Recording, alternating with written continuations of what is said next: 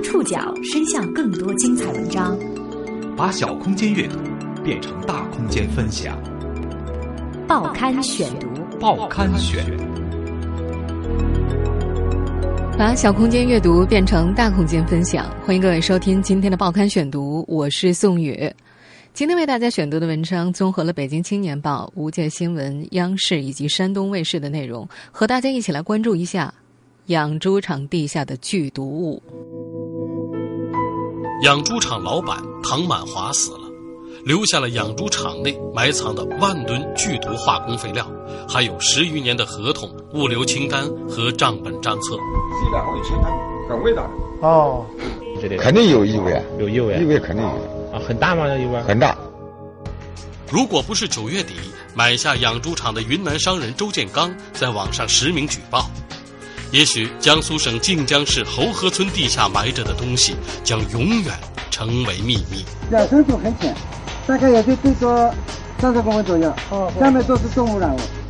报刊选读今天为您讲述养猪场地下为何埋毒万吨。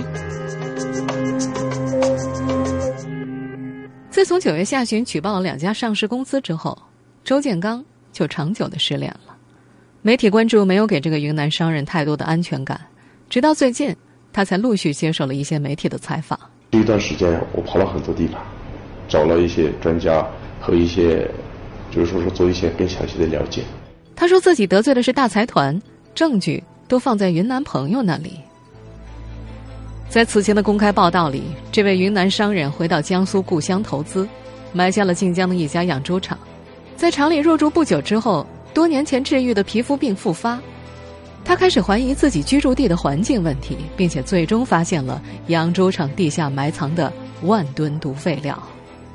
周建刚说，在他举报前，曾经有人出两千三百万元的高价，试图从他手上买下养猪场。不过九月下旬，他还是在网络上实名举报废料的源头是两家上市公司：阳农化工和长青股份。二零一五年九月二十八号，两家公司分别发公告否认埋毒案与自己有关，同时声称和养猪场的前身晋江市侯河石油化工厂合作期间，后者具备环保部门批准的危险废物处置资质。换言之，上市公司认为应该为此负责的是侯河化工厂的负责人唐满华，还有地方政府的监管部门。不过，早在两年前，唐满华就因癌症去世了，他已经不能反驳。但是，有媒体记者梳理了唐满华留下的三项证据，发现无论是洋农化工还是长青化工，都不能够置身事外。养猪场的地下埋藏着上万吨有毒化学物质。这个隐藏多年的秘密是如何被揭开的？报刊选读继续播出：养猪场地下为何埋毒万吨？周建刚的老家在江苏泰兴，和养猪场所在地块靖江侯河村仅隔着一条二十多米的界河。二零一四年，周建刚看上了这块地，准备改造成物流仓库。今年二月八号。他和华顺生猪养殖场达成了转让协议。三月五号的时候，周建刚带领工作人员正式入住。然而，仅过了十天，他全身皮肤就出现了严重的病变，表皮硬化、溃疡、瘙痒等等。他马上赴上海就医，医生确诊为银屑病性关节炎，俗称牛皮癣。周建刚意识到，他二十多年前就得过的病又复发了。年少时。周建刚之所以离家远赴云南，也和这种病有关。他十五岁那年就因为皮肤病饱受歧视，但是当他定居云南之后，这个病竟然自己痊愈了。这次复发的病症却比年幼时更加严重。上海医生分析，正常情况之下五六年才会发展成这样。如果十多天内爆发，很可能是受到环境的刺激。建议回去之后注意观察，远离化工区。七月三十号左右，我去厂里面了。我去厂里面待了几天，本来这个是已经就是三月份治疗已经都已经好好了很多了。然后呢，又到就是七月二三号左右，我去厂里面只是待了呃两三天。就四月初，周建刚回到了晋江，继续对养猪场进行改造。也就是在这个过程当中，他发现了养猪场的秘密。这家养猪场紧邻界河而建，北岸是泰兴市广陵镇，整体呈方形，东西长约三百七十米，南北宽约五十米，面积一点八万平方米。猪舍是由彩钢板搭建而成，在养猪场东南角的空地上，有一个积满淤泥、长宽各约三米的水塘。周建刚发现这里的农药味儿是最浓的，特别呛。就是打了以后，我们在场的人，我们我也在场，都发现一个问题，就是脖子很疼，然后嘴特别干，嘴皮子、脸、眼睛疼。养猪场的老员工老商拿了一根钢管挑起水塘里的淤泥，周建刚看到是那种像石油渣渣一样的黑色泥炭状的东西，一捞上来熏得人直犯恶心。老商告诉他，这些废渣都是化工垃圾。养猪场里竟然有化工垃圾，周建刚很是惊讶，一个劲儿的追问有没有毒。老商说没有，还告诉他下面到处都是。老商再三强调这些垃圾没毒，周建刚将信将疑。为了探明地下虚实，他用钢管自制了类似洛阳铲的钻孔工具，在养猪场的空地和猪圈内外到处打孔。打孔的时候就觉得奇怪，因为混凝土太厚了，二十五厘米左右。有的地方厚度有三十厘米，即使修水泥路面也铺不了这么厚啊。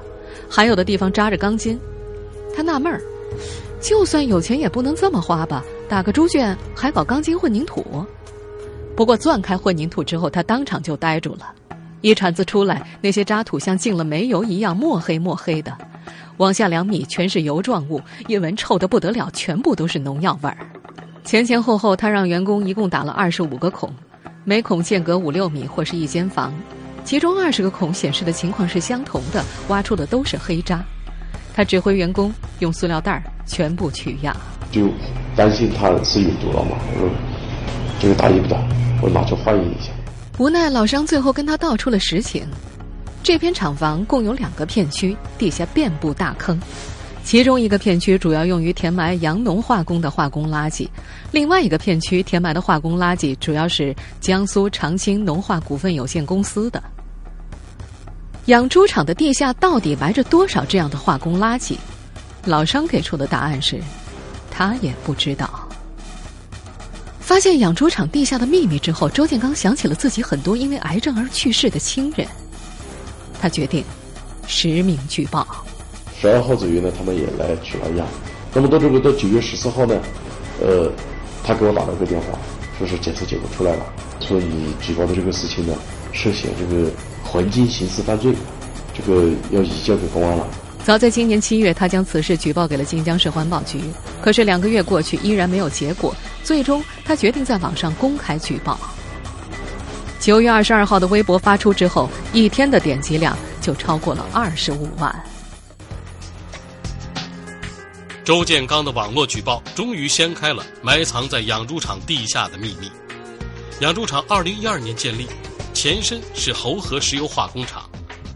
对于侯河村八尾组的村民来说，早在二零零零年时，他们就闻惯了厂区里飘出来的农药味儿。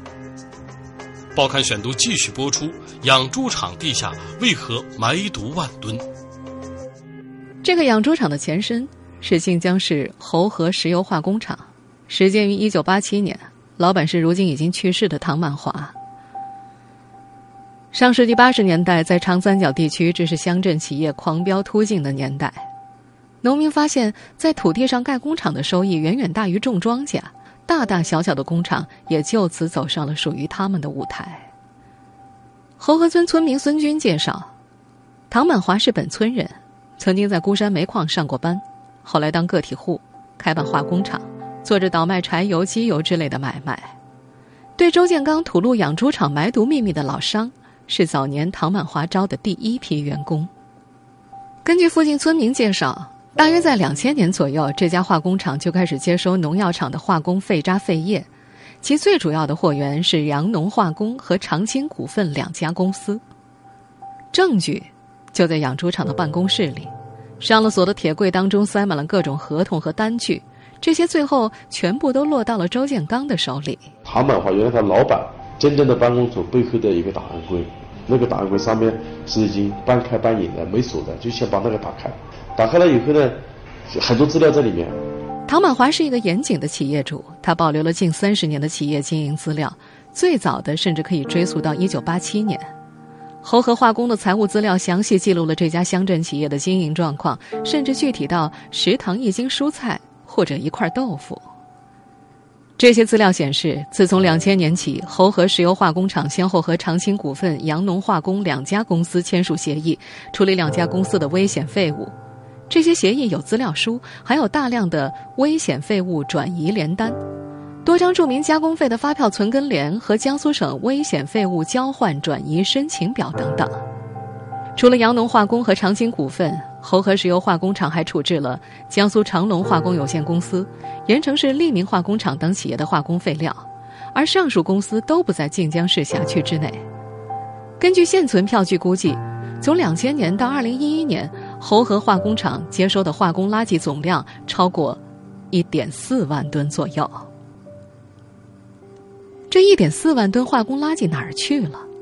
没有人能够说得清楚。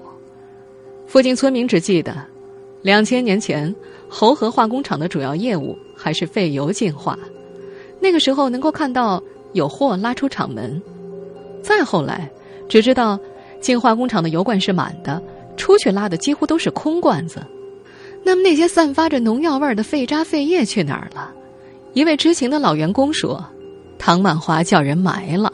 好好的嘛，就是后后油后的嘞，这去差差的嘛，就是垃圾嘛，就埋在这底下嘞。是有的嘛，就是他回来就是他拖回来就直接埋，就没有用。在厂区之内，唐满华指挥员工挖了许多大坑，坑深约三米，废液可利用的部分和原料油混合稀释之后出售，不可利用的部分和残渣就直接填埋在了厂区的大坑外。最后，这些大坑上面被浇了厚厚的混凝土。哦，就里边那块儿，那那个地方最晚的。哦，挖下去的。哦，挖下去那块。哦哦。嗯，那个一个填满了以后，就到这边再来挖一个。哦，他是从那边开始一个一个挨着的。哎哎哎。刨一个坑儿，最最新挖的就把上面的土给盖一盖。哦，拿这个新挖的土盖那个盖盖，然后就一个新坑儿。哦，等于是流水线作用。对对对对。厂区外的一个鱼塘也被填平。而鱼塘的边上一直种有庄稼。在那十一年间，万吨化工垃圾运进侯河村，在村民的记忆当中留下了很深刻的印象。村民孙军的家就在化工厂南面两百米，中间隔着稻田和菜园。他回忆，最多的时候大货车一天有七八趟往化工厂拉货，少的时候也有两三趟。这些车上满载的都是大油罐。每次车辆经过，一路的农药味熏得人直犯晕。这些车辆偶尔会有废液遗撒，总被撒到地面上，而那些地面一度不长草。车上的大油罐一只重达数百斤，货多的时候化工厂的工人忙不开，附近的村民常被招来卸货。搬运工一天能挣个四五十，卸完货之后，油罐归司机处置。在那些年，光靠卖空罐，司机也能挣个不少钱。不过，搬油罐的小丽并没有让村民忘记化工厂对他们的伤害。这两个承担很伟大的哦。下雨的时候，就是那个油装过来了，到下了，那个味道最大。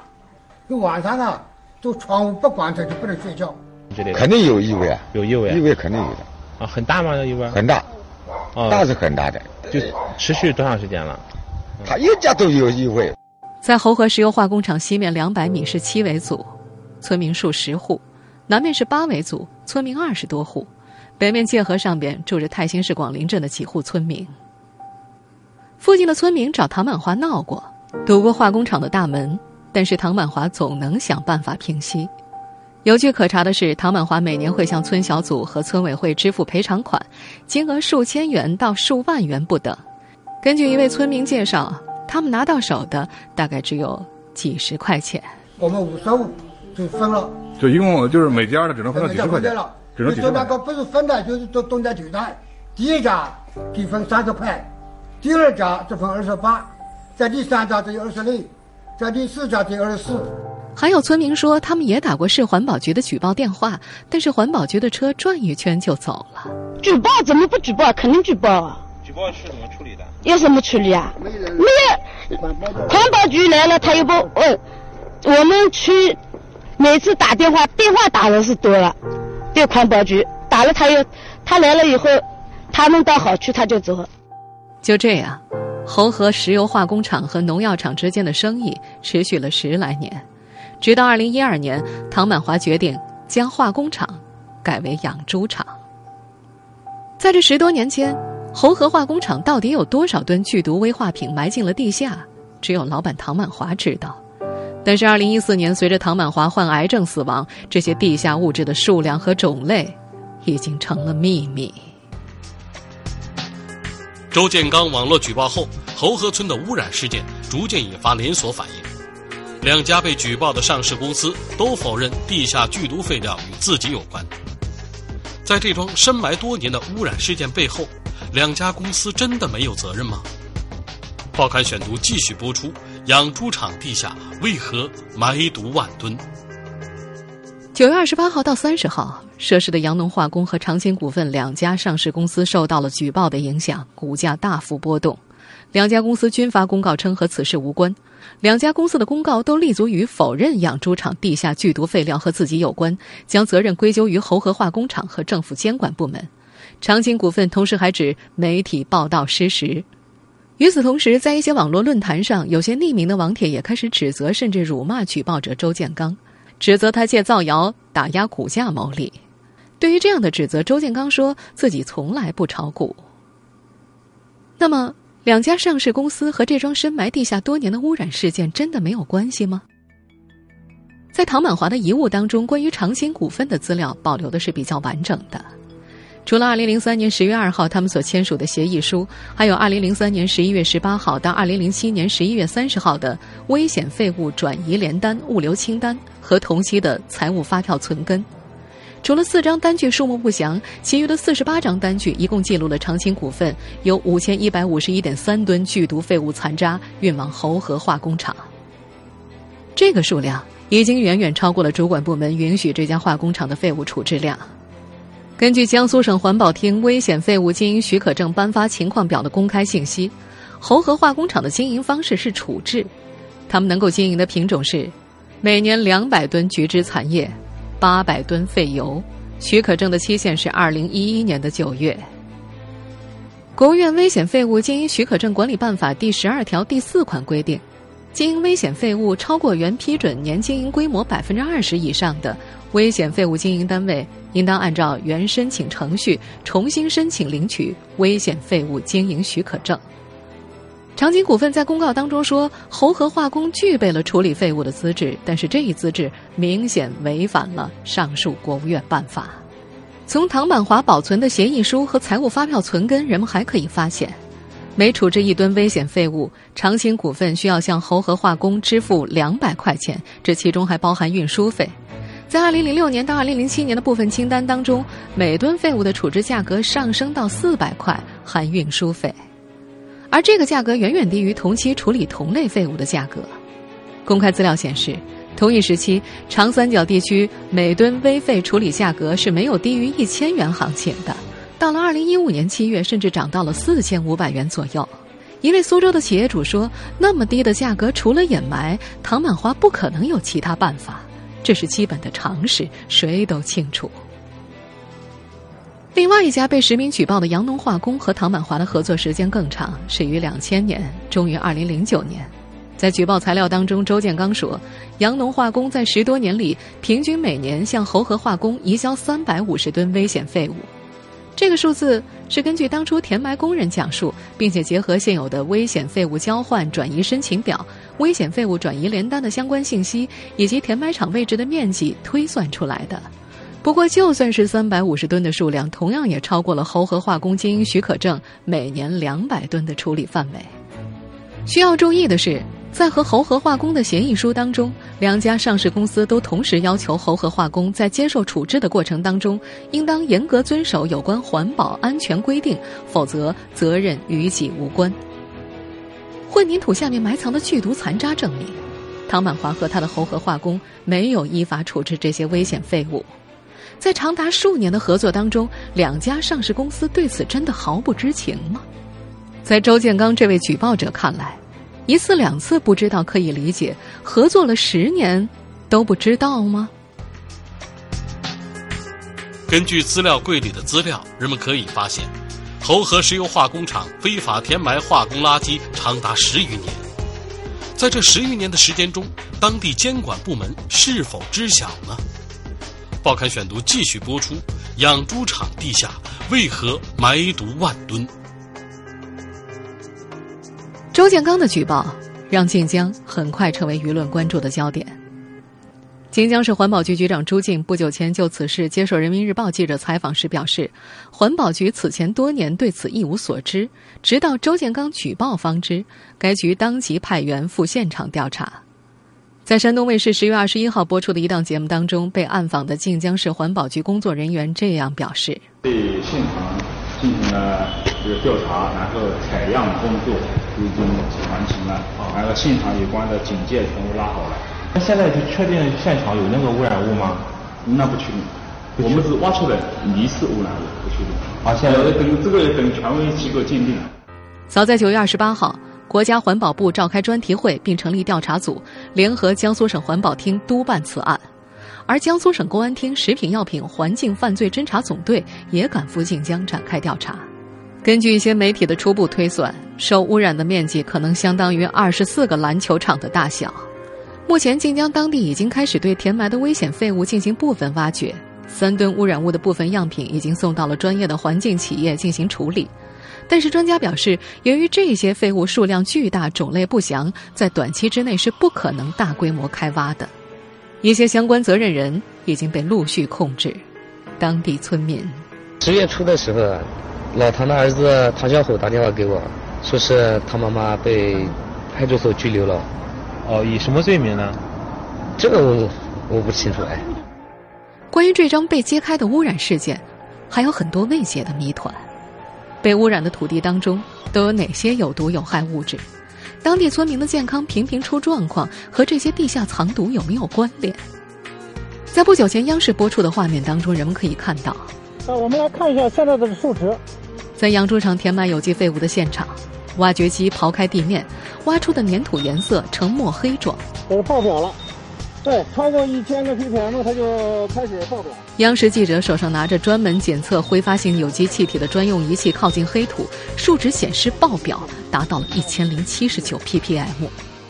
环境监测人员表示，经过发掘，发现表面土层很浅，大概只有三十厘米左右，下面全部都是重污染物。这些重污染物的成分都有什么？早在今年四月二十四号，周建刚将两份土样送到了浙江中科院应用技术研究院分析测试中心。五月十八号出具的报告显示，图样的有机部分挥发化合物含量大约为百分之三。你看那个成分呢？什么甲苯、二甲苯，什么这个什么乙烷。看过周建刚提供的检测报告之后，中国循环经济协会高级专家、化工行业资深研究员曲瑞金表示，发现这些物质超标多少倍已经不重要了，这些东西土壤当中根本就不应该有，有多少就超标多少。沈阳化工大学李庆禄教授也关注到了这起养猪场埋毒事件，根据他的观察。涉事地块的周边水系很发达，这些化学废弃物的危害很难控制。被污染的土壤应该挖出来，全部进行无害化处理。如果单据显示一点四万吨危险废弃物全部都是这样直接填埋了，那么土壤修复将会付出非常高昂的代价。李新路在看过周建刚提供的检测报告之后表示。这份报告当中所含有的有机物绝大多数都是有毒的，这些有毒物质可能会通过地下水、地表水扩散污染，周边较近的庄稼和蔬菜都不能吃。当地政府部门应该赶紧告知周边的村民，并且安排体检。不过，相比于化工专家的担忧，侯河村的村民却显得还比较淡定，因为侯河村的村民表示，目前他们的饮用水是来自自来水厂。虽然不少村民在养猪场南面有耕地，但是那块地上种出的粮食，村民们心照不宣，是不吃的，而是拿出去卖。从二零一零年开始，侯河村不断的有人患癌去世，最著名的死者就是侯河石油化工厂的厂长唐满华，他在患鼻癌九年之后去世，生前长期居住在厂区里。最近去世的一位叫楚小平，五十岁，食道癌，死于今年的八月二十六号。楚家住在侯河石油化工厂正南边儿，只隔着两百多米远的一片稻田。听众朋友，以上您收听的是《报刊选读》，养猪场的地下为何埋毒万吨？我是宋宇，感谢各位的收听。今天节目内容综合了《北京青年报》、无界新闻、央视、山东卫视的内容。收听节目复播，您可以关注《报刊选读》的公众微信号，我们的微信号码是“报刊选读”拼音全拼。参与微信互动，您依然有机会获得由康贝佳口腔医院所提供的价值三百五十一元的免费解压券。下次节目时间再见。